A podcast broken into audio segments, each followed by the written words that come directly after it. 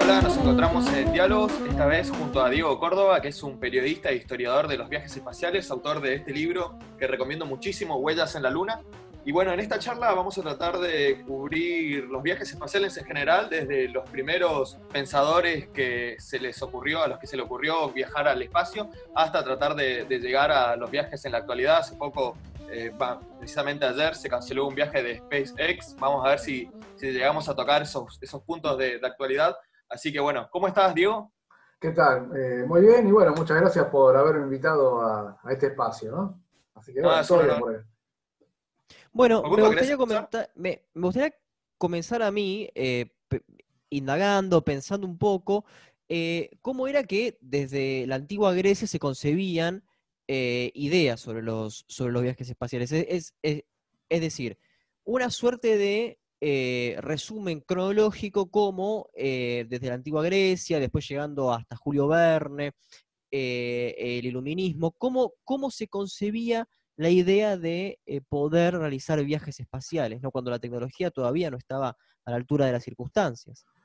No, es, verdad, la tecnología no estaba a la altura de las circunstancias, pero el pensamiento humano siempre eh, fue más allá de la tecnología que estaba disponible en ese momento. Esa es justamente la razón por la cual el ser humano siempre trató de superarse y de superar eh, la época en la, que, en la, estaba viviendo. justamente los antiguos griegos habían divisado esas pequeñas luces en el cielo que no eran exactamente estrellas, o sea, veían que se comportaban de una manera errante, entonces por lo menos sabían de que se trataba de una naturaleza distinta. Esos puntos luminosos que no titilaban, que estaban fijos en el cielo, y se movían de una manera distinta a las estrellas.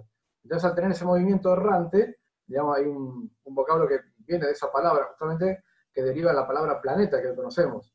Entonces, obviamente, al saber que esos cuerpos eran distintos al, al resto de las estrellas que se veían en el firmamento, Obviamente, a partir de ahí comenzaron a fantasear o idear si había alguna manera de llegar a esos lugares. Obviamente, el astro principal, el astro dominante de nuestro cielo nocturno y también a veces diurno, es la luna. Por ende, no hay civilización en todos los tiempos que no haya fantaseado por lo menos en saber qué había en ese, en ese disco luminoso que solemos ver todas las noches, ¿verdad? Entonces, obviamente, el pensamiento humano siempre fue hacia allá, qué hay en ese lugar y si algún día se podría llegar ahí, ¿verdad? Y eso fue lo que ha motivado a todas las civilizaciones conocidas hasta el día de hoy.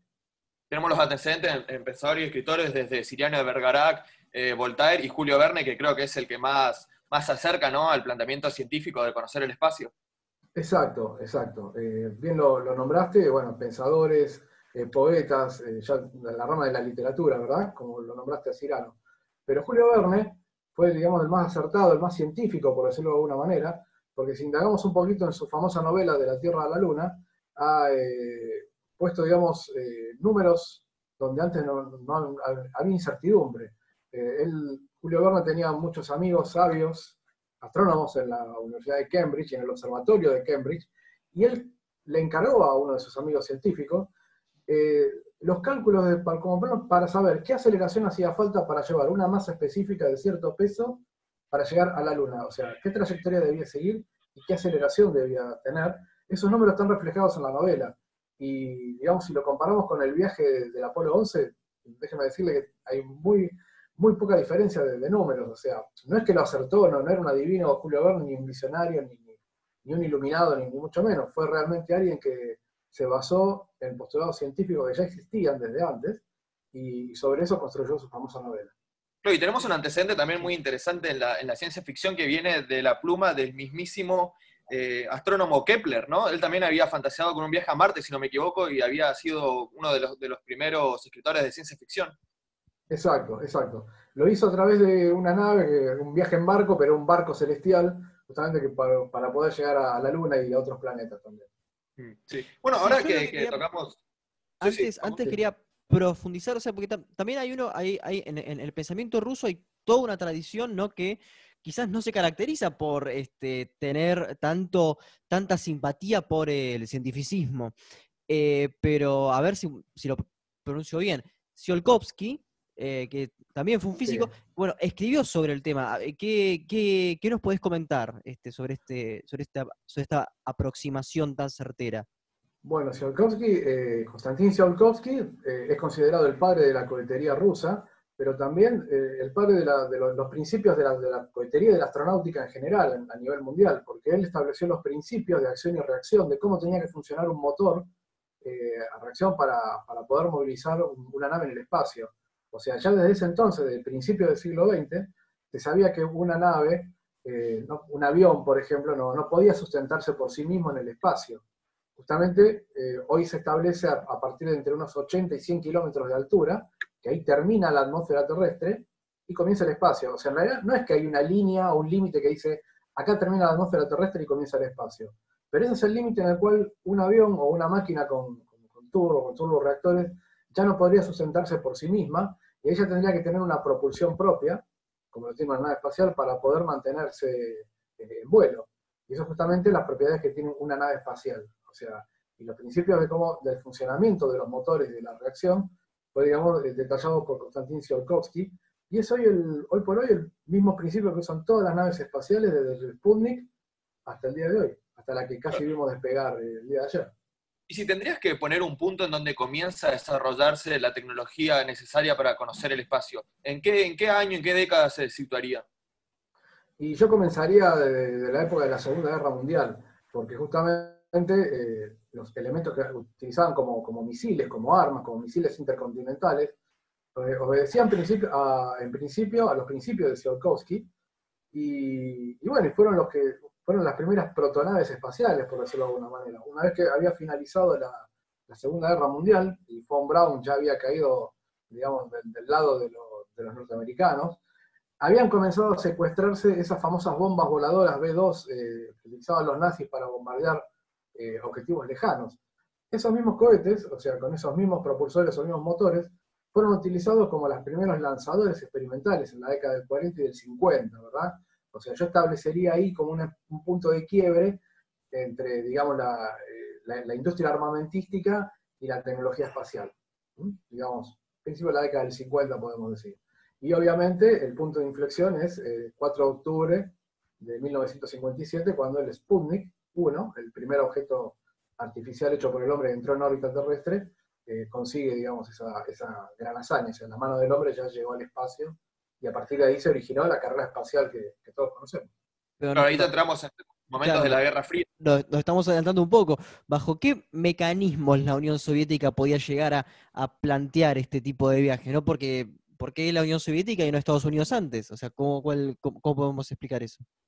Fue una carrera, en realidad los dos estaban comprometidos, en, eh, compenetrados, mejor dicho, en, esa carrera, que tuvo mucho de armamentista, eh, o sea, no nos engañemos, la, la, conquista espacial, la carrera espacial, eh, fue un capítulo más de la, Guerra Fría, obviamente tuvo sus principios y sus fines bélicos, o sea, al principio, obviamente, lo que era la Segunda Guerra Mundial imperaba la geopolítica, o sea, cuántos territorios podía conquistar un país hasta adentrarse, digamos, en, los intereses de, otro país, ¿no? O sea, cuando me refiero a geopolítica, me refiero no solo a los límites de ese país, sino a todos los intereses de los, países limítrofes que estaban alrededor.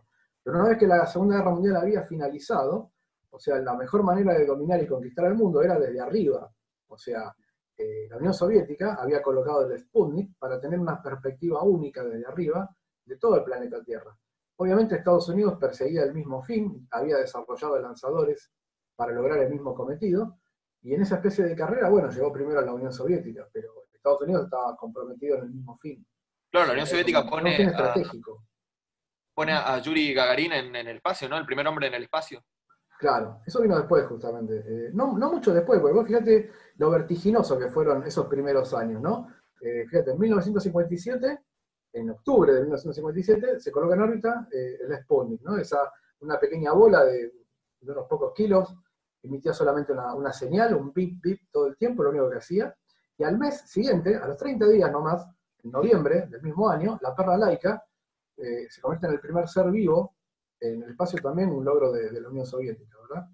Y de ahí hasta Yuri Gagarin pasaron nada más que cuatro años. En 1961, ya el primer ser humano estaba orbitando la Tierra, y toda esta seguidilla de logros soviéticos, o sea, primer satélite, primer ser vivo, primer hombre en el espacio, comenzó a espantar a, Estados Unidos porque obviamente no era un fin científico, era un fin estratégico. Eh, entonces decía, por ejemplo, qué puede llegar a pasar si los soviéticos ya pueden dominar las alturas. Desde ahí pueden hacer lo que quieran, pueden observarnos, pueden bombardearnos, pueden aniquilarnos. Había una especie de, pánico en, Occidente por parte de lo que podía lograr eh, la Unión Soviética, como ya lo estaba haciendo.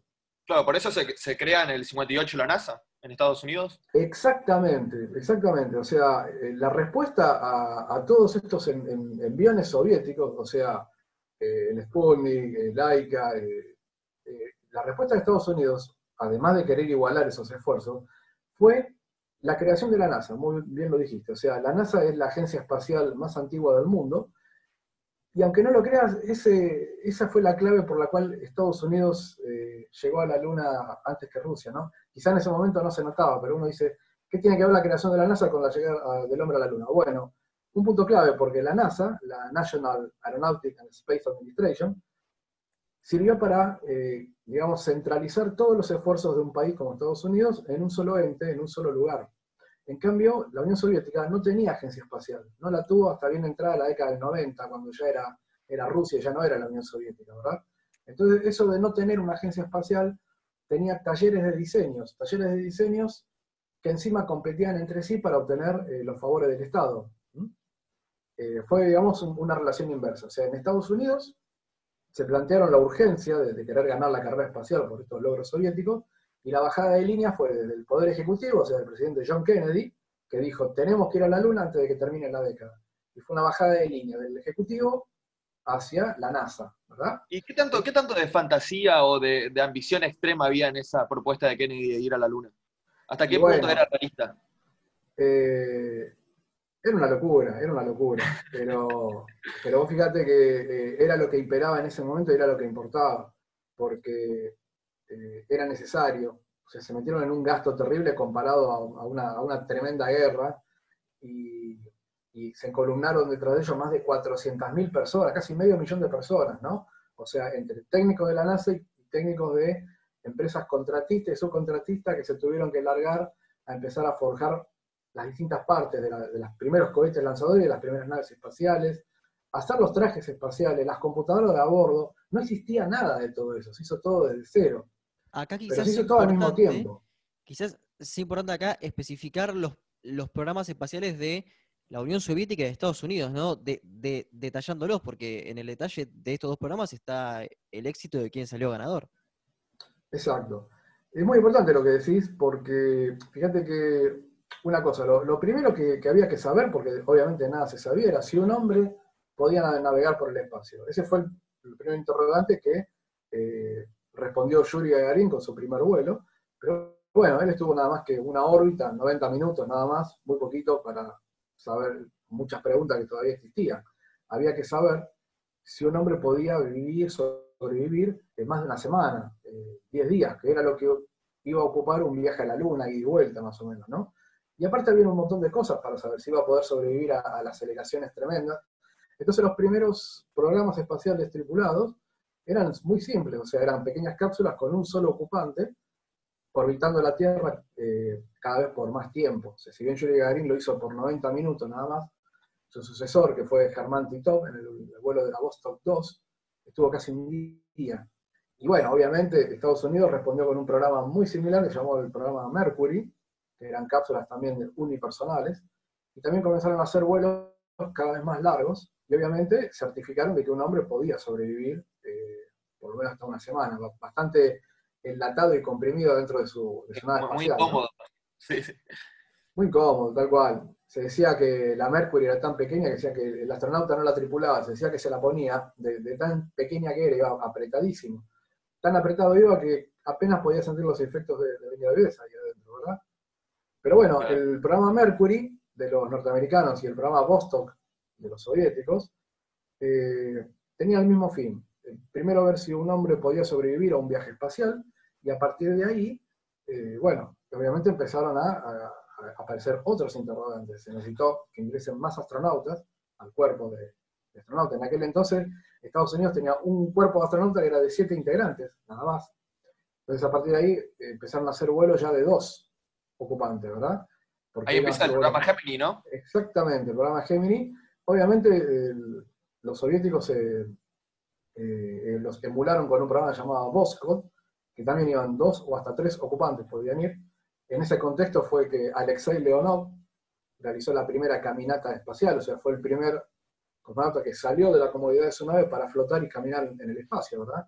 Otro de los logros soviéticos que también fue antes que, los norteamericanos.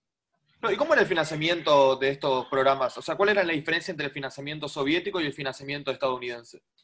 El financiamiento era el mismo, o sea, provenía del Estado. Eh, la diferencia era cómo se gestionaba. Como bien te decía, a partir de la creación de la NASA, eh, Kennedy era el que le decía al Estado, le decía al, al Congreso, el Congreso en Estados Unidos es el dueño de la billetera estatal, ¿verdad? Entonces, el presidente Kennedy planteó la urgencia de ganarle a, la Unión Soviética y llegar primero a la Luna, porque ya venían de varios logros, todos estos logros que mencionamos, Gagarin, el primer eh, Alexei Leonov, Valentina Tereskova también, la primera mujer, fueron todos logros soviéticos que precedieron a los logros norteamericanos, ¿verdad? Entonces, Kennedy realmente tuvo un pánico impresionante. Entonces, él fue quien le planteó al, Senado y les dijo, ustedes que son los dueños de la billetera estatal, les vengo a plantear que tenemos una urgencia por llegar a la Luna antes que los soviéticos. O sea, no para ser mejor, para ser superior, sino porque era una, una urgencia que estaba en los tiempos de la Guerra Fría de ese momento. Un momento político único. Eso fue también otra de las cosas que hizo surgir un programa como el programa Apolo. Un momento político histórico único que difícilmente se va a volver a repetir.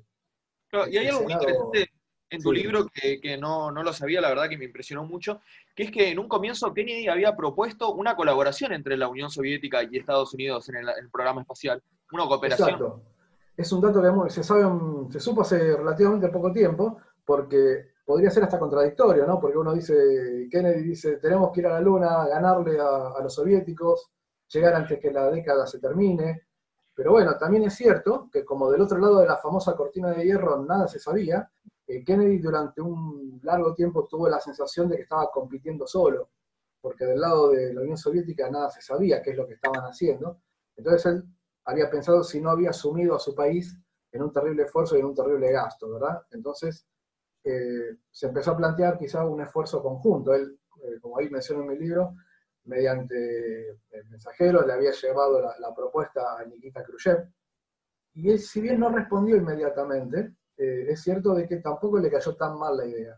Muy probablemente, eh, si hubiera seguido adelante, o sea, si Kennedy no hubiera sido asesinado en el año 63, y si Khrushchev no hubiera sido derrocado en el 64, a los pocos meses, posiblemente hubieran hecho un esfuerzo mancomunado de las dos potencias.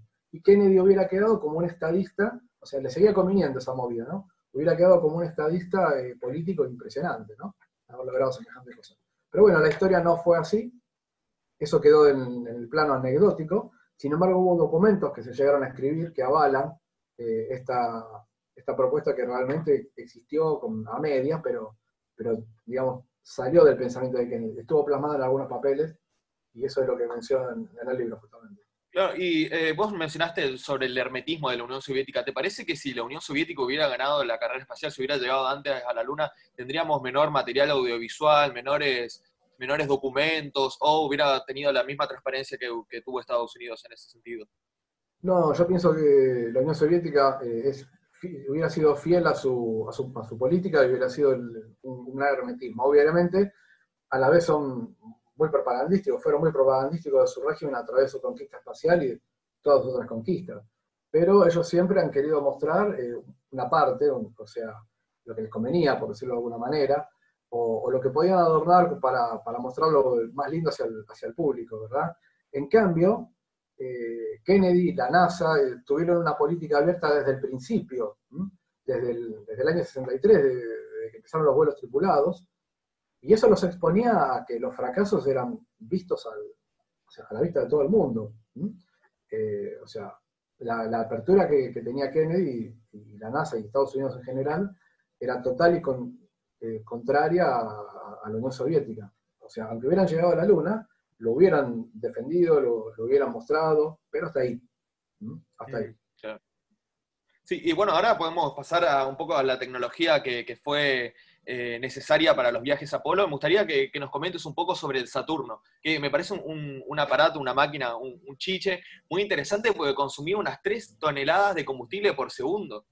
Sí, 3 toneladas cada uno de los motores. Son 5 motores, así que eran 15 por segundo, 15 toneladas de combustible por segundo en esa primera inyección, ¿no? Cuando llegaba la cuenta regresiva a cero y se encendían esos 5 motores gigantes.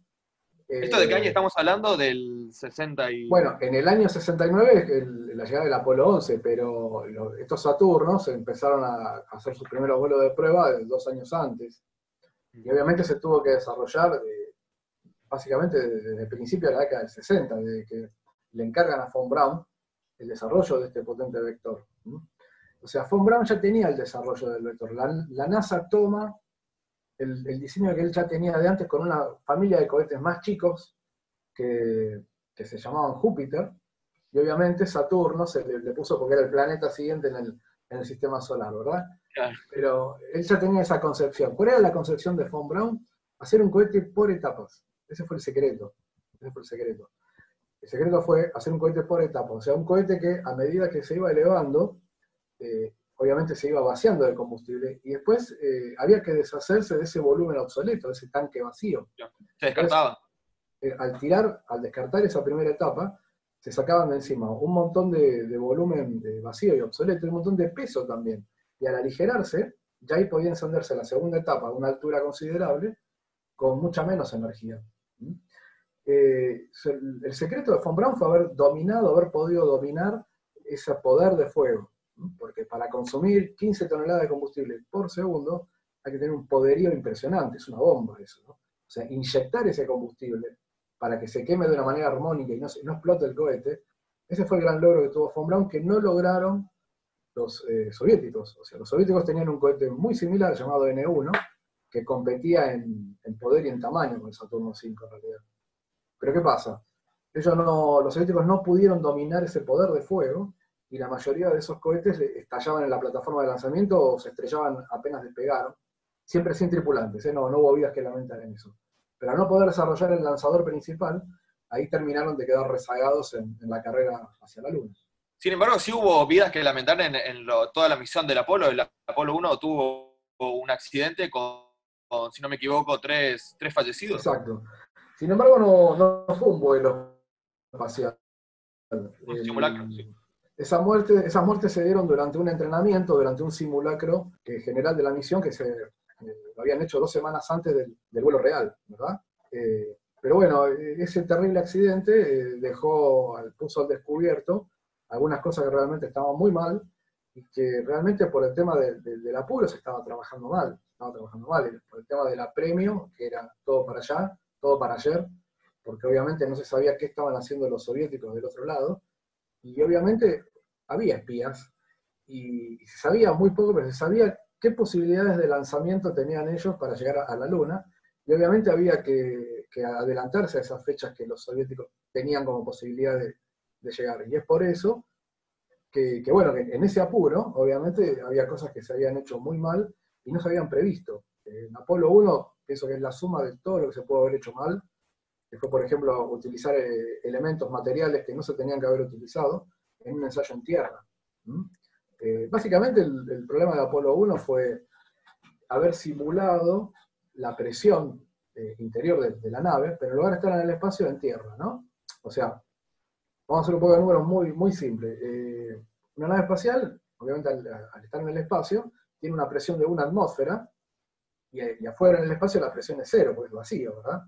Bueno, en cambio en la Tierra eh, tenían presión exterior de una atmósfera y adentro había que simular una diferencia notable con respecto al exterior. Entonces la presión de adentro, de, la nave espacial, con los tres astronautas adentro, eh, triplicaba la, presión atmosférica que teníamos nosotros afuera. Y encima estaba eh, llena de oxígeno puro. El oxígeno puro a, esas tremendas presiones eh, transforma en inflamable cualquier objeto. O sea, cualquier objeto que en presión y temperatura normal no son inflamables, el oxígeno puro en una presión muy alta eh, torna cualquier objeto inflamable. Y eso fue lo que pasó. O sea, fue una sucesión de hechos desafortunados, ¿no? Y lo siguiente que pasó fue un cortocircuito en un cable que estaba pelado, una chispa, que fue suficiente para desatar un incendio que terminó con la vida de los tres, ¿no? Y cabe aclarar que en realidad no murieron quemados, murieron asfixiados por la terrible combustión que, estos materiales tuvieron tan, tan de repente, ¿no? Ahora, si ven esto, esto es trágico, ¿no? Y es parte de los vaivenes de la, de la Guerra Fría. Este, estaría bueno indicar también que con, todas estas vidas perdidas y con todo, y, justamente con una coyuntura trágica, bélica, eh, hubieron avances que, lo, que, nos seguimos aprovechando, por ejemplo, en computación. ¿Qué nos podrías detallar sobre, sobre esto? Bueno, el, desarrollo de la computadora del Apolo es un, un tema aparte, ¿no?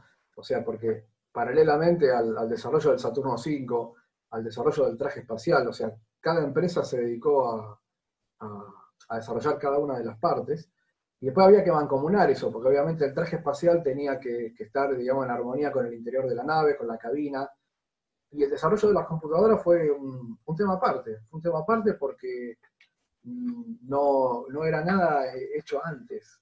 Y si bien la empresa IBM ya existía, la NASA para el programa Apolo decidió prescindir de, IBM, muy enojada IBM con, eso, porque IBM había estado presente en el programa Gemini, el programa anterior a Apolo, pero para el Apolo había confiado en una universidad, ¿no?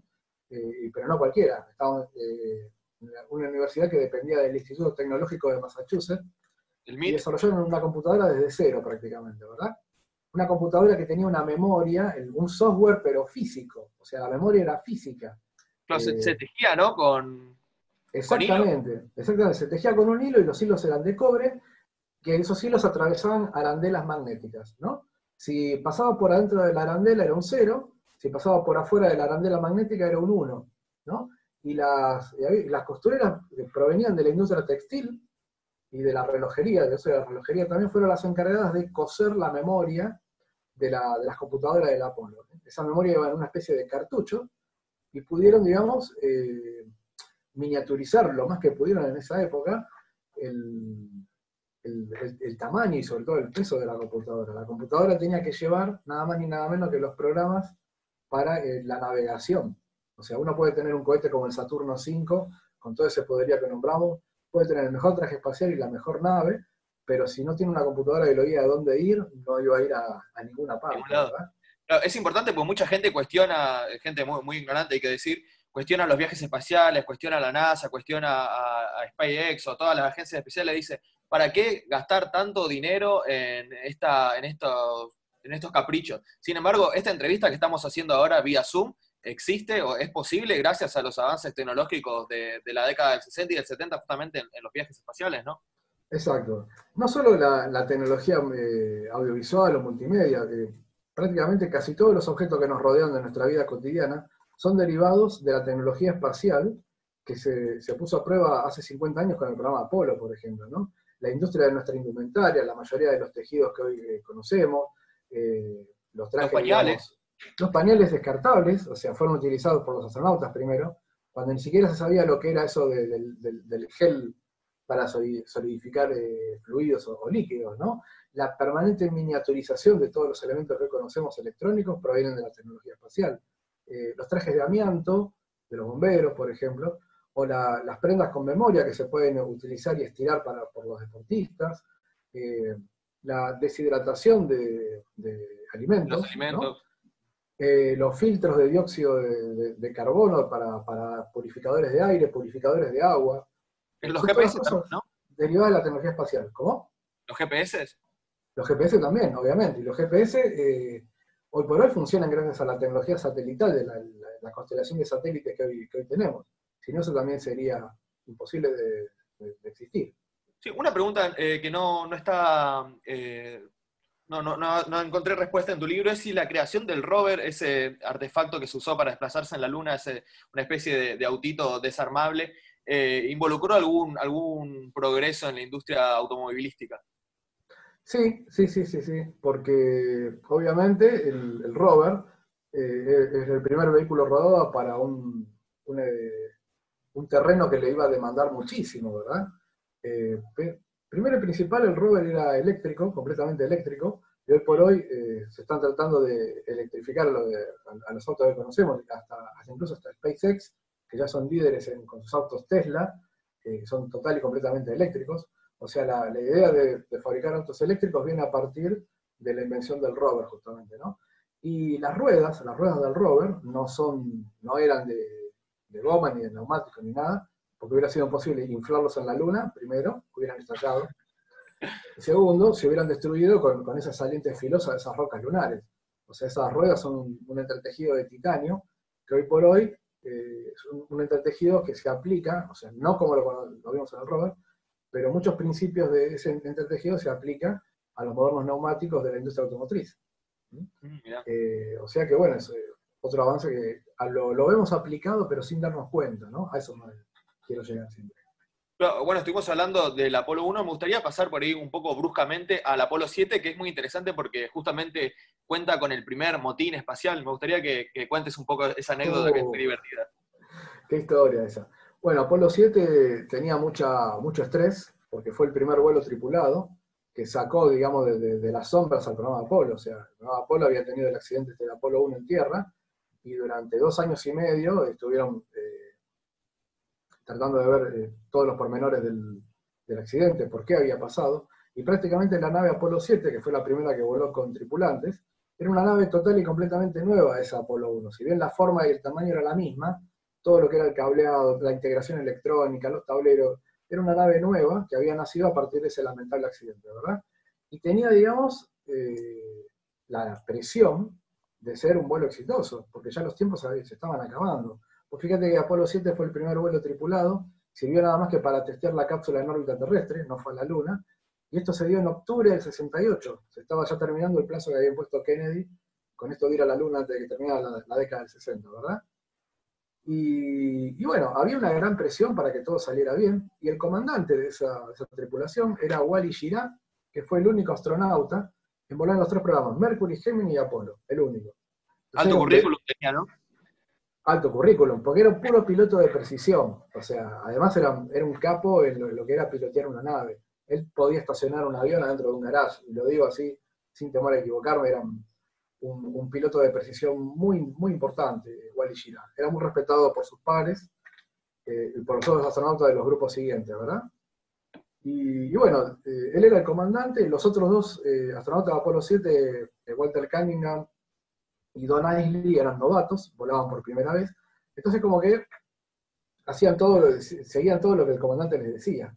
Y el comandante fue un rebelde, un rebelde con causa, porque estaba muy preocupado por la seguridad de la nave, cuestionó muchísimo a los ingenieros, a los técnicos y a los científicos del programa eh, por la cápsula en la cual ellos iban a partir. Los volvió locos. todo esto antes del vuelo, ¿verdad? Los volvió locos. Pero ¿qué pasa? Apolo 7 realizó el vuelo que hubiera hecho Apolo 1, o sea, testear la cápsula en órbita terrestre durante dos semanas, ¿verdad? Y tenía que salir todo bien, estaba muy presionado por eso. Y todos a su vez presionaban para que además del vuelo realizaran experimentos científicos, transmisiones de televisión en vivo, y el medio como que se revelaba con eso, dijo, ya bastante difícil es volar una nave nueva por primera vez con tres astronautas y encima quieren que hagamos transmisiones de televisión en vivo, experimentos científicos, todo decía no, y no, y no, y se peleó con medio mundo.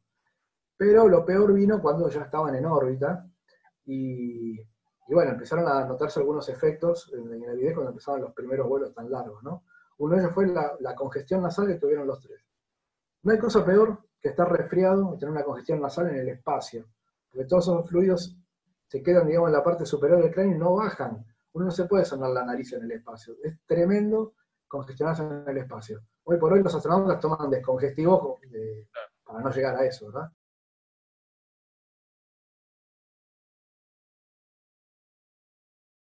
Y bueno, obviamente la congestión nasal de los tripulantes de Apolo 7 los predispusieron mal para recibir órdenes de, todo tipo, y ya terminaron peleándose, primero los astronautas de Apolo 7 se pelearon con controladores de misión en Houston, con los médicos, eh, con los, eh, sus propios eh, compañeros que estaban en tierra y entre ellos mismos también, ¿no? O sea, igualmente la, misión a lo que fue el nivel tecnológico terminó con un éxito tremendo. El vuelo de Apolo 7 terminó de validar a la cápsula para un vuelo espacial a la Luna, pero a nivel humano fue un, desastre y esto motivó que ninguno de los tres volviera a volar. Eh, Wally Girard, el comandante, como bien había dicho, venía de volar en Mercury, en Gemini y en Apolo, y él ya tenía pensado retirarse después de este vuelo, pero lamentablemente esa disciplina arrastró a sus otros dos compañeros, que solamente habían volado una vez y nunca más volvieron a volar. Como ellos les truncó la posibilidad de poder volar en algún vuelo Apolo posterior y quizá haber llegado a la Luna, no, pudo ser. por, toda esta especie de motín que, fue un, calvario para, todos en Houston. Pero bueno, más allá de esa nota anecdótica del comportamiento humano que a veces eh, se ve exasperado ante situaciones límite como un vuelo espacial, con la presión de que tenía que salir todo bien, eh, el triunfo tecnológico de Apolo eh, había sido notable con este vuelo, y este vuelo de Apolo 7 motivó a que Estados Unidos diera, se atreviera a hacer un movimiento muy audaz, que fue el siguiente vuelo, ¿no? el, de, Apolo 8, que fue circunvolar la Luna, sin módulo lunar todavía, pero fue una jugada atrevida, ¿verdad? Nunca una nave tripulada había orbitado la Luna si no me equivoco, eh, antes del Apolo 8, eh, la Unión Soviética mandó a los primeros animales a orbitar la Luna, que no era, no era la perra laica, pero puede confundirse, sino eran tortugas y insectos, ¿no? Exacto, exacto. Eh, la Unión Soviética estaba... Vuelos son cinco. son cinco, sí. la Unión Soviética estaba, estaba testeando con su, su, programa lunar, pero el programa SON era un programa que iba a servir para orbitar la Luna nada más, de ninguna manera iban a poder descender en ella, y era una cápsula muy parecida a las actuales naves rusas Soyuz, y estuvo, digamos, eh, tripulada, por decirlo de alguna manera, con dos eh, especímenes de, tortugas, tortugas testudo, llamaban, tortugas terrestres, y alguna colonia de insectos también había. Así que eh, realizó una vuelta a la Luna, eso fue en septiembre de 1968, y en diciembre del 68 fue el, vuelo de Apolo 8, ¿verdad? O sea, con los primeros seres humanos. Pero los primeros seres vivos habían sido los de esta cápsula que fueron recuperados con, vida, ¿no? Y ante ese vuelo que había tenido la Unión Soviética, era otro signo de alarma de, por parte de Estados Unidos y por eso motivó esta jugada eh, audaz del vuelo de Apolo 8, hacer un vuelo con humanos alrededor de la Luna durante 10 órbitas para la Navidad de 1968 y esa jugada, digamos, terminó por allanar el camino hacia el descenso del hombre en la Luna. El Apolo 8 tiene algo muy interesante que es que nos dejó la frase, vinimos a conocer la Luna, pero descubrimos la Tierra. Exacto, exacto. Y eso es porque estando en órbita, eh, en órbita lunar, desde, esa perspectiva pudieron ver por primera vez la Tierra desde la Luna, ¿no? Es una foto icónica que creo que la podemos encontrar en cualquier publicación, ya sea astronómica, astronáutica, y ya no parte del, del consciente colectivo de, de la gente, ¿no? No estén, digamos, eh, familiarizados con el tema espacial. O sea, ver eh, la Tierra desde 400.000 kilómetros de distancia, pero no con una sonda espacial, sino con sus propios ojos humanos, eh, digamos, movió la, la, conciencia de todo el mundo. Se dice que la gran mayoría de los movimientos ambientalistas nació a partir de esa imagen, ¿no? De, tener una concepción de qué frágil y tan chiquita puede parecer la Tierra, estando cientos de miles de kilómetros nada más. Precisamente. Y el Apolo 9 que... Sí, sí. Sí, sí, es que justamente, claro, porque esa, es una cuestión. ¿Qué es lo que precisamente estaría innovando eh, el Apolo 9? ¿Cuál es la, el, grado de innovación que tiene? Bueno, acá viene la cuestión. Eh, hay una especie de historia que está relacionada entre las misiones Apolo 8 y 9. ¿Por qué? Porque el gran problema que tenía el, el programa Apolo en ese momento eran los continuos retrasos del, módulo lunar. O sea, el módulo lunar estaba sufriendo muchísimos retrasos, se estaba retrasando todo el programa Apolo por eso, y los rusos amagaban a tomar la delantera con este vuelo de la Sond 5, estos eh, seres vivos que habían orbitado la Luna.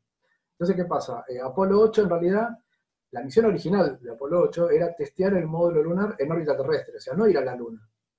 Era testear el módulo lunar para ver cómo se comportaba, acelerando y desacoplándose del módulo de mando, en órbita terrestre a una altura muy grande. Pero el módulo lunar no llegaba, eh, no estaba listo, hubo muchos problemas en su fabricación, entonces dijeron, bueno, había dos opciones. O hacían un vuelo similar al de Apolo 7, o sea, repetir la misión, cosa que la verdad era algo obsoleto, porque Apolo 7 ya había cumplido todos los objetivos, o hacían el vuelo atrevido de ir a la Luna sin módulo lunar, que esa fue la misión que, que realizó Apolo 8 justamente. Un vuelo alrededor de la Luna sin módulo lunar, pero un impacto mediático terrible y habían validado la cápsula Apolo para navegar hacia la Luna. Por eso fue un gran logro Apolo 8. Y por fin, cuando el módulo lunar estuvo listo para sus primeras pruebas, le tocó por primera vez debutar al módulo lunar en la misión Apolo 9. Pero ¿qué pasa? Apolo 9 no fue a la Luna. Lo del módulo lunar, eh, digamos, eh, se separó del módulo de mando. dos de los tres astronautas se trasladaron al módulo lunar, se separaron y realizó ensayos de aceleración y de freno y con eso terminaron de validar el, módulo lunar para los siguientes vuelos, ¿verdad? Lo que pasa es que la tripulación original de Apolo 8 era la que finalmente estuvo en Apolo 9. Eh, pero como el módulo lunar recién estuvo disponible para Apolo 9, las tripulaciones fueron enrocadas, por decirlo de alguna manera, ¿no? La tripulación original de Apolo 8 fue trasladada a Apolo 9 y la tripulación de Apolo 9 fue pasada a la, a la 8, ¿no? Entonces los tripulantes de Apolo 9 dijeron, no importa que releguemos un lugar en la historia, porque quizá Apolo 9 no es muy conocida o tan histórica como Apolo 8, ¿no? Pero sentó las bases eh, que tanto se necesitaba para ver cómo se comportaba el módulo lunar. Fue importantísima esa misión, de no haber existido no hubieran existido las siguientes, ¿no? Así que Apolo 9 sirvió para testear el módulo lunar en tierra, eh, perdón, en órbita terrestre, y eh, terminar de validar esa nave para un vuelo a la Luna, nada menos. Fue importantísimo ese aporte, justamente. Bueno, después tenemos el Apolo 10, que es, muy conocido o recordada por ser el primer viaje espacial, si no me equivoco, con música. Musicalizada. Sí, sí, sí. Igual, eh, o sea, musicalizada, eh, digamos, eh, a ver, ¿cómo podemos decir? de una manera más, más detallada, ¿no? Se llevaron música para, para escuchar durante todo el vuelo, durante todo el viaje. Porque estamos hablando de un viaje de 3, 4 días, viaje de ida, otros 3 o 4 días de viaje de vuelta es tedioso si no tenían un poco de música, ¿verdad? Eh, así, que, así que bueno, y lo que más, digamos, sirvió la misión Apolo 10 fue para testear el módulo lunar, pero esta vez no en órbita terrestre, sino en órbita lunar. Y lo que más lograron fue separarse con los dos astronautas, como si fuera un ensayo general de descenso, y llegaron a descender hasta unos 15 kilómetros de altura de la superficie lunar. ¿Por qué 15 kilómetros? Porque de 15 kilómetros para abajo hasta la superficie es la maniobra de descenso final, que esa le quedó, digamos, designada a los muchachos de Apolo 11, que ya los conocemos, ¿verdad? Pero, y muchos dicen, ¿por qué no terminaron de bajar, ya que estaban ahí, y ser ellos los primeros hombres en la Luna, ¿verdad? Pero bueno, la verdad, había varias cosas que le impedían descender. La primera es que la computadora del módulo lunar de Apolo 10 no tenía cargado el software con todos los, los datos de navegación para ese descenso final, el segundo. porque no existían todavía. No existían los software. Terminados. No, estaba terminado el software todavía. O sea, estaba todo en desarrollo. A medida que iban estos vuelos que precedieron a Apolo 11, Apolo 7, Apolo 8, Apolo 9, paralelamente se iban terminando de desarrollar el software todo a contrarreloj. ¿no? O sea, eh, no estaba terminado todavía. No hubieran podido descender y tampoco tenían el combustible necesario para llegar hasta la superficie y después volver a la órbita lunar. Pero más allá de eso, fue otra misión que aportó muchísimo para que después Apolo 11 finalmente pudiera eh, descender en, la Luna.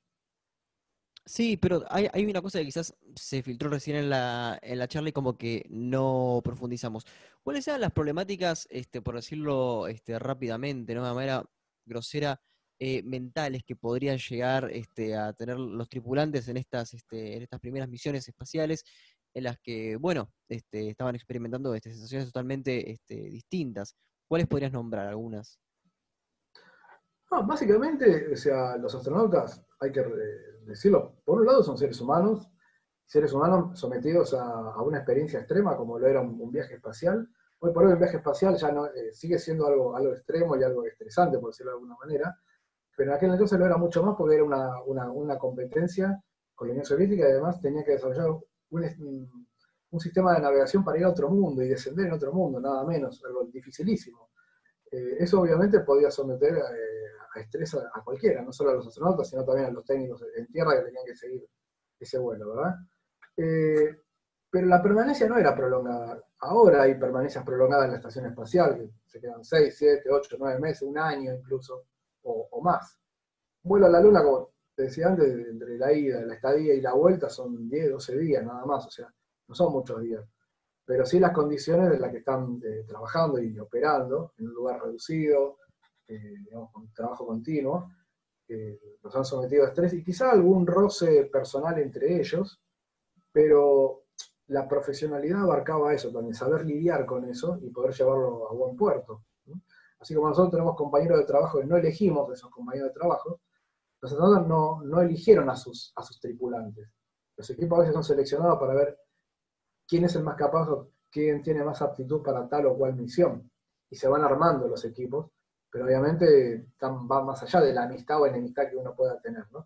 Y los astronautas son muy profesionales en ese sentido y han sorteado más de una vez algún que otro problema personal.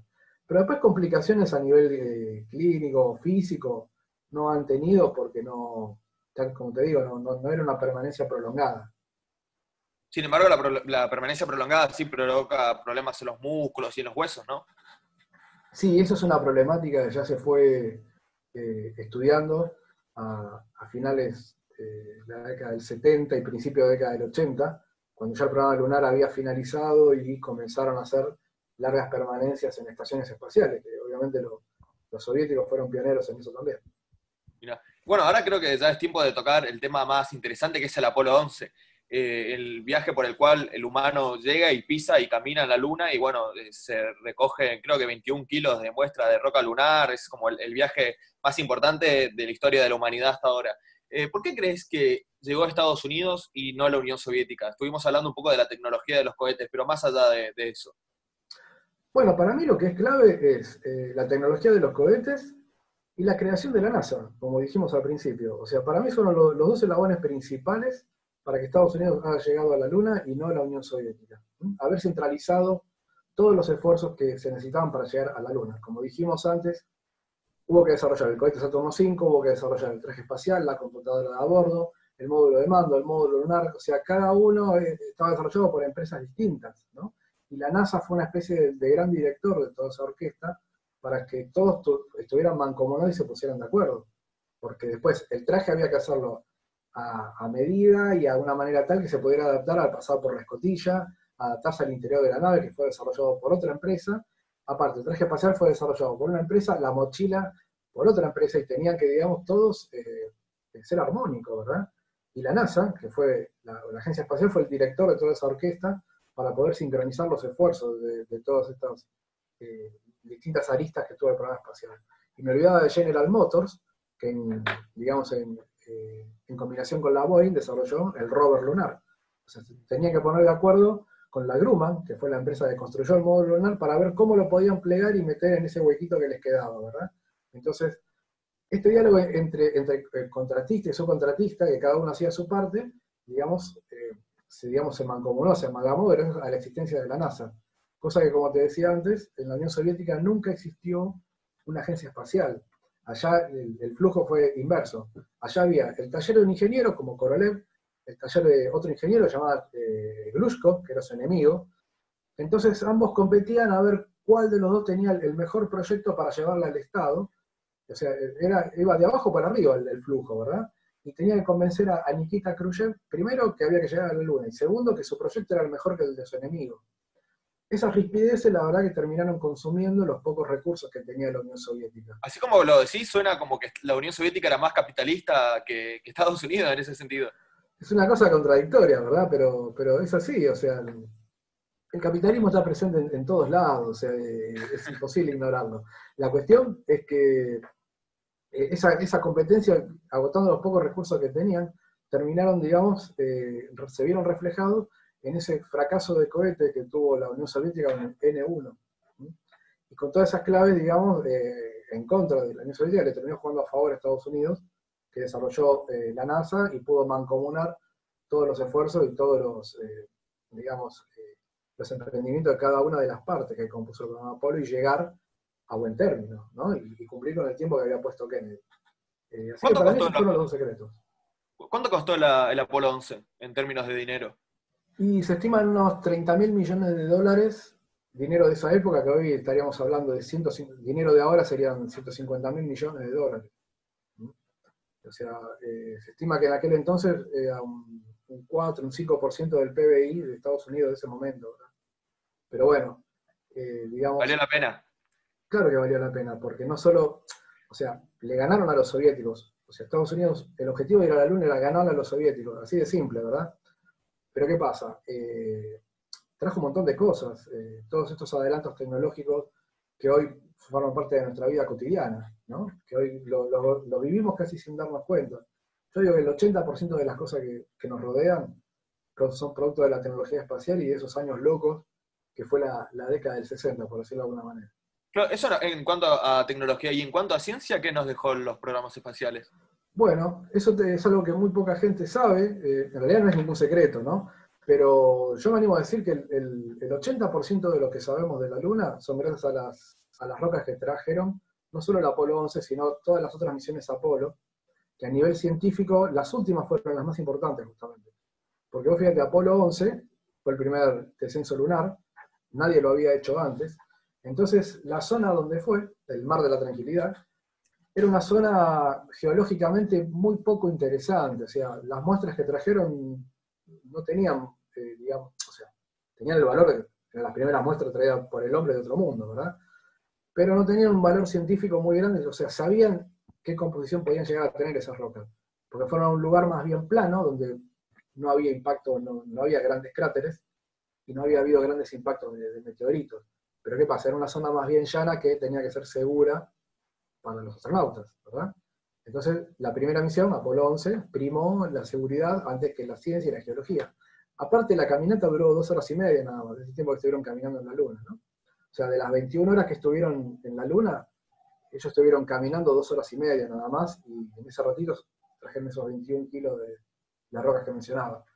Pero las otras misiones, sobre todo las que ya tenían el rover de la 15 en adelante, se animaron hacer tres excursiones de siete horas y media cada una, y ya estamos hablando de, 80, 90 kilos cada misión, y esas sí fueron las zonas mucho más interesantes, y, lo bueno es que al, haber ido a distintos lugares de la Luna, más al norte o más hacia el sur del Ecuador, eh, ahí comprendieron que no todas las rocas eran iguales, que cada región lunar tenía su, su particularidad, justamente porque fueron zonas de impacto, que habían sido impactos sufridos durante la primera época de la Luna, de la formación de la Luna. Entonces, impactos que hacían? Sacaban gran material del subsuelo lunar. Entonces, todo ese material que estaba desparramado en la superficie lunar eran rocas que provenían del subsuelo por los grandes impactos de la época de la formación de la Luna. Entonces, esas rocas tenían un gran, gran valor científico y geológico porque tenían material de la composición lunar durante su formación. Y eso nos da la pauta no solo de la formación de la Luna, sino de la formación de todo el sistema solar. Y gracias a esas rocas, hoy sabemos que eh, la Tierra y la Luna han tenido un origen en común, que posiblemente se hayan separado por el golpe de algún cuerpo mayor durante la formación del sistema solar hace ya 5.000 millones de años más o menos. Hay material que data más o menos de esa época. Y justamente ahora que estamos en una, en una época de hiperconectividad y que estamos justamente hablando por Zoom, este, quería saber si nos podías comentar esa anécdota, ¿no? La de Nixon llamando a la Luna esa, esa comunicación tan especial.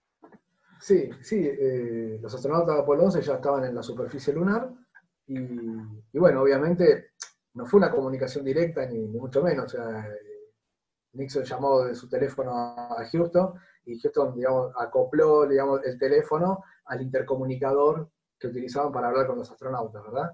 Pero, pero bueno, se puede decir de todas maneras que fue la primera llamada telefónica interplanetaria, cuando los astronautas escucharon la voz de, Nixon felicitándolos en vivo y en directo, ¿verdad?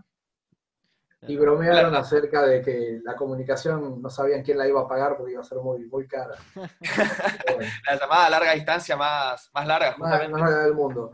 Y muchos dicen que, bueno, a partir de ese acto, eh, a un argentino, a Enrique Febraro, se le ocurrió festejar el, Día del Amigo, ¿verdad?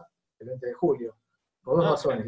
La, primera era porque toda la humanidad, sin importar que de qué país eran, se habían, digamos, columnado detrás de el seguimiento de este acontecimiento. Todo el mundo en sus televisores mirando la llegada del hombre a la luna, sin importar si era estadounidense, argentino, panameño, peruano, chino, japonés, lo que sea. ¿no? Soviético, sí. soviético también. No lo dijeron, pero lo miraron también. Con culpa. Ahora, vamos a hablar algo de eso, ¿no? Y, bueno, eso por un lado, o sea, la unión de todo el mundo alrededor de un único acontecimiento. Y la otra era que si Nixon había podido hablar por teléfono con los astronautas en la Luna, cualquiera puede levantar el teléfono y hablar con su amigo, el día del amigo, aunque quizás ese no, tenga manera de verlo. Bueno, hoy tenemos más, limitado el tema de, verlo, ¿no? Pero en, la vida cotidiana, ¿verdad? Así que eso por un lado. Y el tema de que la Unión Soviética obviamente se quedó en silencio, terminó por validar también que Estados Unidos había llegado a la Luna. Aparte, no crean que ellos tenían radares, satélites de seguimiento, en lo cual terminaron por validar y, por confirmar de que Apolo 11 había llegado a la Luna. Eso deja de lado esas teorías conspirativas. Eso lo queremos dejar para, el final, refutar todas las estupideces de las teorías conspirativas, eso lo, dejamos para el final. Eh, bueno, me interesa, eh, justamente hablamos de, teorías conspirativas, hay otra cosa, estuvimos hablando de, estos dichos de gente ignorante que, que desprestigia los viajes espaciales, hay otra cosa que es muy común, que denota la ignorancia de la gente sobre estos temas que son, obviamente, con esto los negacionistas dicen, bueno, si fueron a la Luna con el Apolo 11, ¿por qué no volvieron a ir? Y sin embargo, desde el Apolo 11 al Apolo 17 se continuó con, las expediciones a la Luna y el siguiente, la siguiente expedición fue justamente el Apolo 12, otro vuelo tripulado donde se descendió a la Luna. Y quería que me cuentes, eh, que nos cuentes a, mí, a Facundo y a, los que están escuchando, la anécdota que es increíble de Alan Bean, si no me equivoco, con las cámaras y bueno, después la recreación, el, accidente con las cámaras y después la recreación de la ABC y bueno, que eso sirvió, también dio mucha tela para los conspiranoicos. Exacto. Bueno, eh, como vos bien decís, después de Apolo 11 existieron otras seis expediciones más, o sea, un total de 12 hombres caminaron en la Luna, con las misiones Apolo 11, 12, 14, saltemos a la 13 porque ya sabemos lo que pasó, con Houston tenemos un problema, después de Apolo 14 vinieron las Apolo 15, 16 y 17, y, eh, o sea, son un total de seis misiones que se desparramaron en toda la cara visible de la Luna, en distintas zonas geológicas, como ven, como dijimos, o sea, un total de 12 hombres caminaron en la Luna, justamente.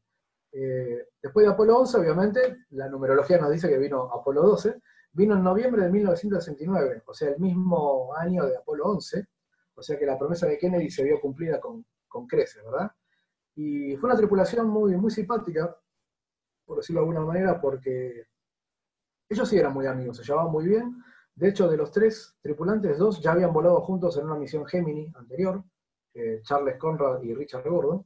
Y el tercero que se le sumó fue Alan Bean, que era un novato, voló en Apolo 12 por primera vez en su vida. Y como vos bien decís, eh, fue un astronauta que se llevó muy mal con las cámaras, con las cámaras de foto y con las cámaras de, televisión y las filmográficas también, ¿no? Tuvo mala suerte en todo momento. La primera era que Apolo 12, la innovación que tenía, era que iba a filmar por primera vez en color, cámara a color, desde la Luna, porque la cámara de Apolo 11 era una cámara blanco y negro. Pero la empresa Westinghouse había desarrollado una cámara a color, para que se puedan tomar las primeras imágenes de televisión a color desde la Luna. Pero Alan Bean, ahí un poco medio despistado, enfocó al sol directamente, o sea, se olvidó de sacarle la tapa al lente y enfocó al sol directamente y el sol en, la Luna, sin ningún tipo de protección atmosférica, la luz del sol destrozó la lente del tubo de la cámara, ¿verdad? Entonces ya no, no fue posible eh, poder filmar nada con esa cámara. Y, bueno, como después vino el accidente de Apolo 13, hubo que esperar desde noviembre de 1969 hasta febrero del 71, con Apolo 14, para poder ver imágenes a color de la superficie lunar, ¿verdad? Justamente estos, accidentes que, comentás eh, inspiraron a la ABC a recrear el, viaje y bueno, eso también eh, inspiró mucho los delirios. de exacto, porque gran parte de, de, la caminata, eh, obviamente no se pudo ver porque se había destrozado la cámara por el tema de haberla enfocado directamente al sol. Entonces, el, canal de, televisión ABC, con los diálogos de los astronautas, que eso sí era en vivo, venían en vivo, describían lo que estaban haciendo, eh, bueno, disfrazaron a, dos actores, de astronautas, pero era muy burdo, se veía que eran muy malos los trajes espaciales, y más o menos recreaban con sus acciones, en una escenografía parecida a la Luna, lo que los astronautas estaban haciendo en la Luna realmente. Y muchos vieron que, obviamente, eso fue en un estudio de televisión, y muchos creyeron ver en eso un, acto conspiranoico de querer disfrazar y de querer recrear en la Tierra que algo que en realidad no, existía ni había existido, pero bueno, no, nada que ver con eso. hay, sobradas pruebas, o sea, sin ir más lejos, las rocas lunares son pruebas. Uno dice, las rocas lunares están en poder de la NASA. Bueno, pero eso es algo que muy poca gente sabe y me gustaría remarcarlo es que las rocas lunares no son propiedad de la NASA y los resultados científicos que salieron de esas rocas lunares están en poder de entidades que no tienen nada que ver con la NASA, ni siquiera son estadounidenses algunas, y ni siquiera son países alineados políticamente con Estados Unidos siquiera. O sea, los resultados de las rocas que arrojaron las rocas lunares pertenecen a la comunidad científica mundial y muchos países comparten esos resultados científicos. Hasta la Unión Soviética incluso. Obvio, sí, sí. Y bueno, eh, hay una cosa que, también es eh, bastante importante y que alimenta mucho este mito, es la típica bandera flameando, ¿no? Si pudiéramos dejar en claro, este, este mito este, conspiranoico para que, bueno, intentar saldar la discusión de una vez y para siempre, aunque no creo que, que, se pueda. Pero bueno. Sí, o sea, esa es la más fácil de todas, la más simple y sencilla, y es la primera que también siempre me lo, me lo dicen, ¿no? O sea, imagínense, el año pasado celebramos el, los 50 años de la llegada del hombre a la, luna, y lo primero que me decían era eso. Obviamente la bandera no, no estaba flameando, es una bandera que estaba estática, fija, y obviamente tenía unas varillas interiores para poder desplegarla y que pudiera verse más o menos llamativamente bien desplegada para, para la foto, porque si no hubiera sido un lienzo caído, no se veía nada. La bandera tenía dos varillas, una horizontal y una en diagonal, para poder darle, digamos, un, cuerpo y poder estar desplegada. El tema es que la varilla que cruzó de la bandera en diagonal a, a Buzz Aldrin se le rompió en el momento que la estaba poniendo. Entonces le dio como un efecto ondeado que le gustó más todavía. Y de hecho después todas las misiones Apolo siguientes la quebraron a propósito la varilla en diagonal para darle ese efecto ondeado que, tenía, ¿verdad? Pero muchos eh, han observado el momento que estaban colocando la bandera en la varilla, cómo se mueve un poco en el, vacío. Entonces muchos dicen, si está en el vacío no puede ondear de esa manera, puesto que no hay aire. Y eso la verdad que no es cierto, porque no sé si se acuerdan en esa famosa serie llamada Cazadores de Mitos. Sí, Mythbuster, gran serie, una de mis favoritas. Exactamente, recrearon cómo se puede mover un lienzo en una cámara de vacío y obviamente flamea un poco, pero no, no flamea por el aire, sino porque se mueve por la impresión, digamos, eh, el, movimiento que uno le imprime, pero nada más que eso. Recomiendo no solo, ver, no solo ver toda la serie, que es, que es fenomenal, sino ver puntualmente ese capítulo porque refutan varios mitos de estos de los negacionistas. Bueno, creo que, podemos pasar al Apolo 13, que es, bueno, en tu libro lo mencionás, es muy interesante porque en cierto modo demuestra ya la pérdida de interés del público por estos viajes espaciales, ya dejaron de, de sorprenderse y bueno, fue más una noticia más importante la separación de los Beatles que el viaje a la Luna. Exacto. En abril de este año, en abril de este año 2020, se cumplieron justamente 50 años, medio siglo, de la famosa Odisea Espacial, ¿no? de, Apolo 13. Y, bueno, obviamente el, interés del público había decaído un montón. O sea, ya se había llegado con Apolo 11, el mismo año se había llegado con Apolo 12 y dijeron Apolo 13, uh, más de lo mismo, dijeron. Y no, justamente Apolo 13 era la primera de las misiones que iba a desarrollar más ciencia, porque ya estaban canchero, digamos, en, cómo maniobrar, en cómo llegar a un punto exacto. De ahí se, recolectaron varios, varios experimentos geológicos, ¿no? Varias muestras geológicas. Claro, sobre todo con Apolo 12, que tuvieron más precisión al momento de alunizar. O sea, Apolo 11, que fueron los primeros, fueron además de la tranquilidad, pero fue en un radio de ciento y pico de kilómetros. Es más, al principio no sabían dónde habían alunizado exactamente. En cambio, Apolo 12 ya fueron con mucha más tecnología, mucha más precisión y alunizaron en un punto exacto. Y supone que con Apolo 13 iba a ser lo mismo y iban a traer eh, la zona donde iba, se llamaba la región de Framauro, esa zona era científicamente muy interesante. De hecho, Apolo 14 terminó yendo a esa, zona, ¿verdad? O sea, a nivel científico eh, era fenomenal lo que estaba pasando, pero a nivel público dijeron más de lo mismo. Y obviamente no, no le dieron ni los medios ni el público la importancia que realmente tenía.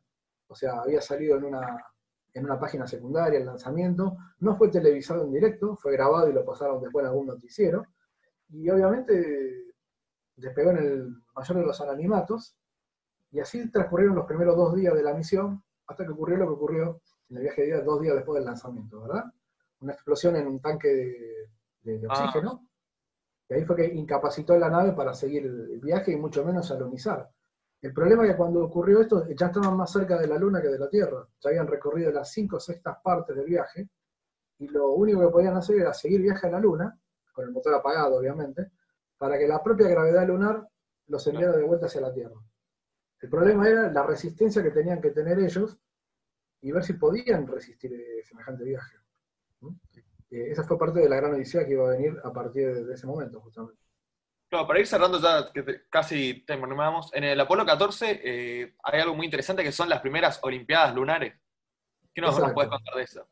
Exacto. Sí, se puede decir que son la primera demostración de deporte en, la Luna. El comandante Alan Shepard era un, famoso jugador de, golf, estaba federado en, la Federación Mundial de Golf, y se llevó a escondidas un taco de golf. Se lo llevó, sobre todo la, la parte inferior del taco de golf, que después cuando llegó a la Luna lo acopló al mango de un martillo. También se había llevado eh, tres pelotitas de golf camufladas de, contrabando. Y obviamente cuando finalizó ya la, última caminata, antes de subir al módulo lunar, eh, Alan Shepard se dio el gusto de poner una pelotita de golf en la superficie lunar y con el taco de golf mandarla con la fuerza que pudo a, una distancia fenomenal por el tema de la poca gravedad lunar. Más de 100 metros era, ¿no? Como 200 metros. sí, él fanfarroneó un poco, dijo como 200 metros, pero fueron en realidad eh, entre 80 y 90 metros más o menos. Ah, Igualmente, exacto, y su compañero, eh, Edward Mitchell, eh, tenía una varilla que la usó como de jabalina y él también hizo un lanzamiento de jabalina.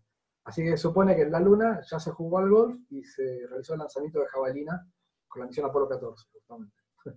¿Y qué innovaciones nos deja las siguientes 15, 16, 17? Bueno, para mí son las, misiones lunares más eh, fundamentales, las más exitosas, o sea, a nivel eh, científico y a nivel eh, tecnológico, ¿verdad? Esas son las tres misiones que ya aparece el nuevo actor, el rover lunar, el chip lunar, y eso les permite hacer excursiones que duran 7 u 8 horas cada una, tres, tres excursiones de 7 horas cada una.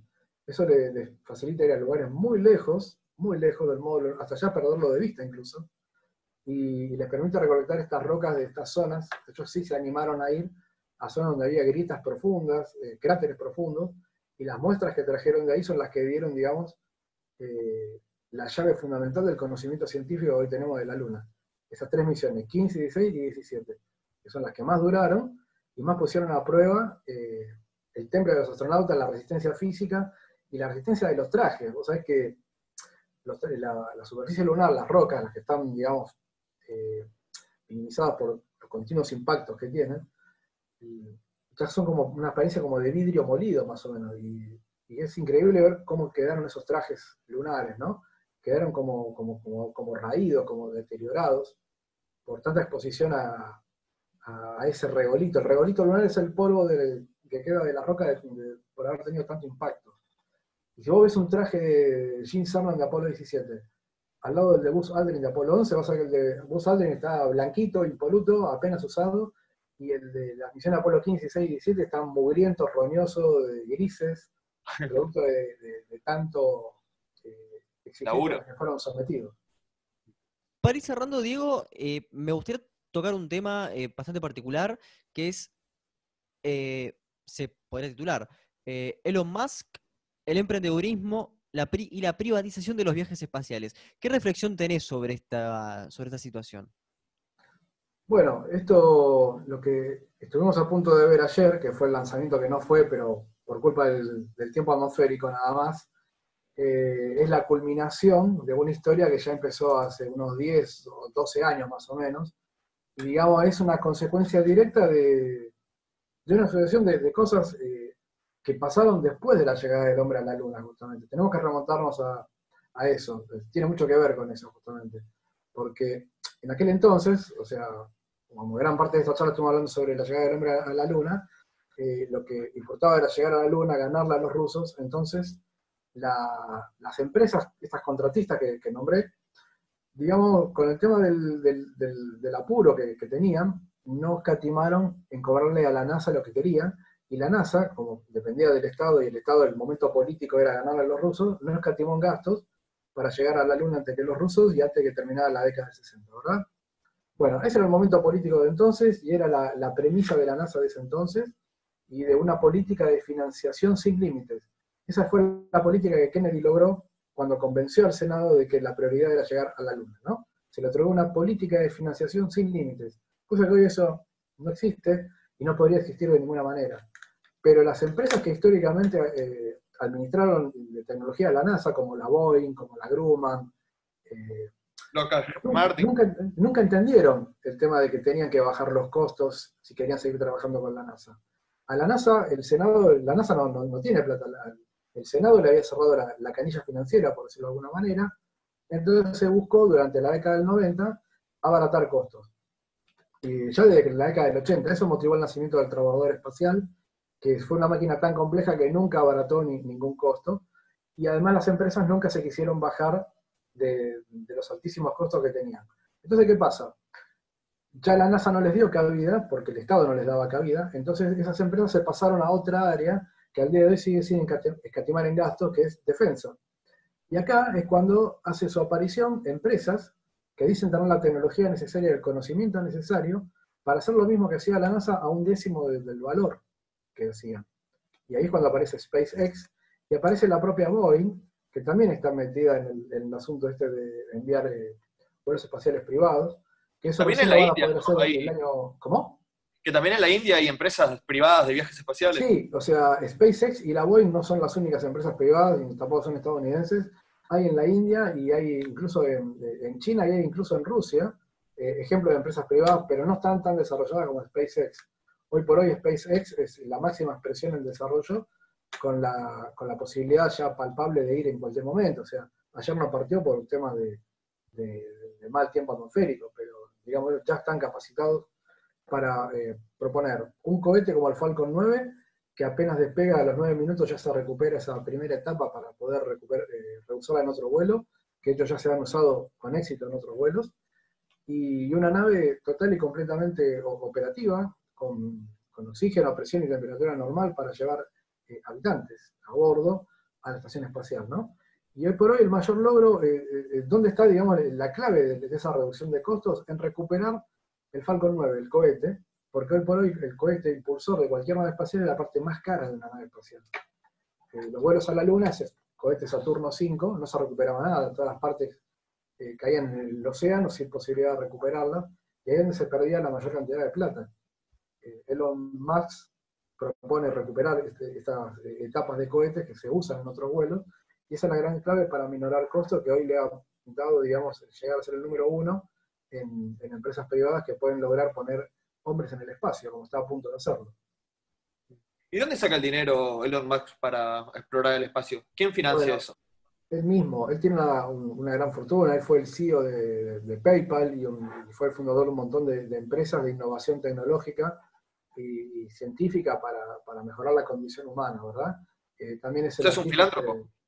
sí, claro que sí y está posicionado, no me acuerdo si está en el puesto número 11 o 12, como una de las personas más poderosas de acuerdo al ranking de la revista Forbes, que, bueno, lo, tienen como un gran magnate y poderoso, o sea, ya tiene una gran fortuna que amasa con sus grandes empresas, pero aparte él tiene una filosofía de trabajo muy interesante que ha hecho de, cada empresa eh, un éxito, pues es una especie de rey mida, todo lo que toque es oro, ¿no? Y, pero SpaceX es solamente costos, no, no le trae ningún ingreso. Obviamente no le trae ningún ingreso por ahora. Lo que pasa que, eh, acá viene la cuestión, ahora que tiene la capacidad de poner astronautas, o sea, los astronautas son de la NASA. Los astronautas que vimos ayer subir a la nave de SpaceX son de la NASA. Y la NASA le paga a SpaceX por cada uno de sus asientos. O sea, no le paga tanto como le pagaba a Rusia por las hoyos. O sea, hoy por hoy Rusia cobra 90 millones de dólares por cada asiento y SpaceX le cobra a la NASA 50 millones de dólares por cada asiento que, va a ocupar un astronauta, ¿verdad? Ahí recién ahora se van a empezar a ver los primeros ingresos, justamente. Y otros ingresos que tiene es la cantidad de empresas con industria satelital que ya eh, el Falcon 9 de SpaceX ya ha colocado en órbita a lo largo de estos 10 años. Entonces estas empresas ya le han pagado a SpaceX el hecho de que eh, ellos eh, con su cohete le han colocado en órbita innumerables satélites de comunicaciones, por ejemplo. Incluso hay un, perdón, un, satélite argentino nuestro de la CONAE, el SAOCOM, uno de los más complejos que, tenemos, fue colocado en órbita por el Falcon 9 de SpaceX. O sea que la CONAE también le ha pagado a SpaceX el servicio de haberle colocado un, satélite tan complejo como el SAOCOM. Bueno, creo que para cerrar ya, la, última pregunta, me gustaría que hagas una reflexión sobre un tema que seguro eh, a vos te, te estresa más que a mí, que es la proliferación del terraplanismo. Uh, ese es un tema tremendo. Es un tema tremendo. Pero yo la verdad, eh, tanto el, terraplanismo, yo lo veo, digamos, vinculado con el tema de la conspiración lunar, de que dicen que el hombre no llegó a la luna, y también lo meto, lamentablemente, lo meto en la misma bolsa de otra eh, eh, corriente mucho más peligrosa, que son los antivacunas, ¿verdad? Exactamente. yo la verdad que el terraplanismo ya no, no, me peleo con ellos, ni mucho menos, ni tampoco con los conspiranoicos que dicen que el hombre no llegó a la luna, porque yo los considero que no son personas que estén convencidas de lo que dicen. Eh, estudié un poquito ese tema. Hay mucha gente que, bueno, eh, digamos, son seguidores de, esos líderes, ¿no? Pero los líderes, los que promueven este tipo de pensamientos, este tipo de corrientes, eh, no, no piensan lo que dicen. Es como los grandes dealers que no consumen lo que venden. Bueno, esto es lo mismo. Yo lo, lo, veo por eso, porque yo incluso me metí un poco para ver cómo funcionan, qué es lo que buscan, y en esas reuniones terraplanistas, porque ya hemos tenido reuniones terraplanistas a nivel mundial acá en Argentina, veo que después... Por supuesto que no. Ah.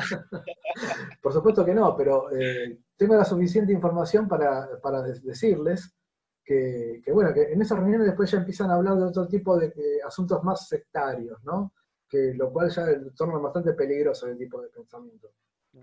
La verdad, yo lo veo con un movimiento de tipo quizá eh, literario o, o, sectario, u otro tipo de cosas que quieran incluso hasta vender algo.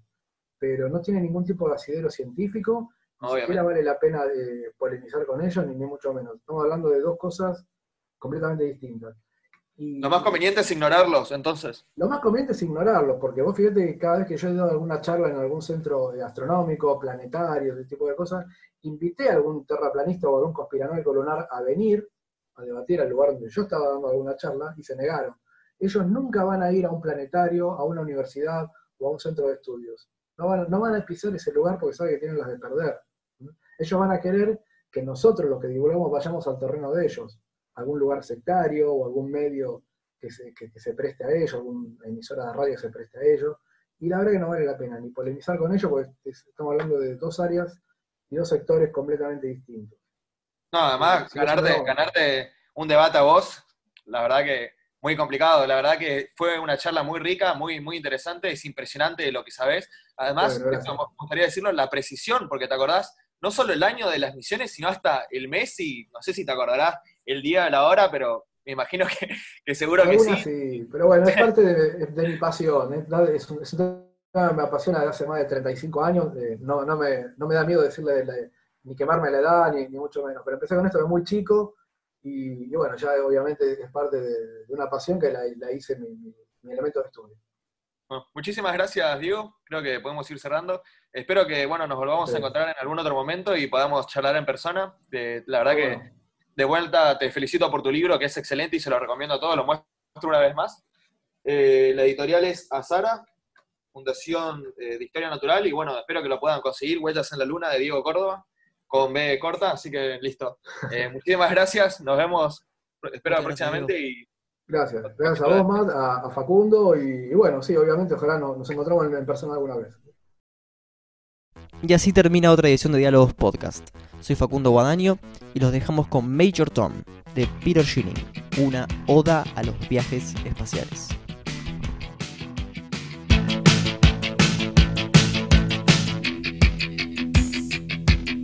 Standing there alone, the ship is waiting, all systems are go. Are you sure? Control is not convinced, but the computer has the evidence. No need to abort. The countdown starts. Watching in a trance, the crew is certain, nothing left to chance. All is working, trying to relax. Up in the capsule, sent me up a drink. Jokes, Major Tom. The count goes on four, three, two, one.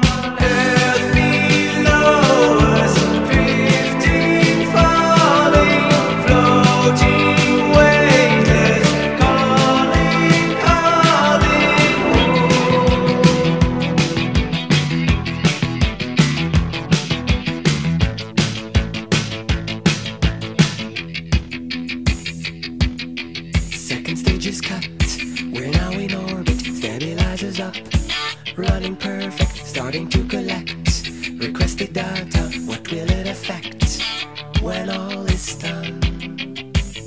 Things Major Tom. Back at ground control, there is a problem. Go to rockets full, not responding. Hello, Major Tom. Are you receiving? Turn the thrusters on. We're standing by. There's no reply four, three.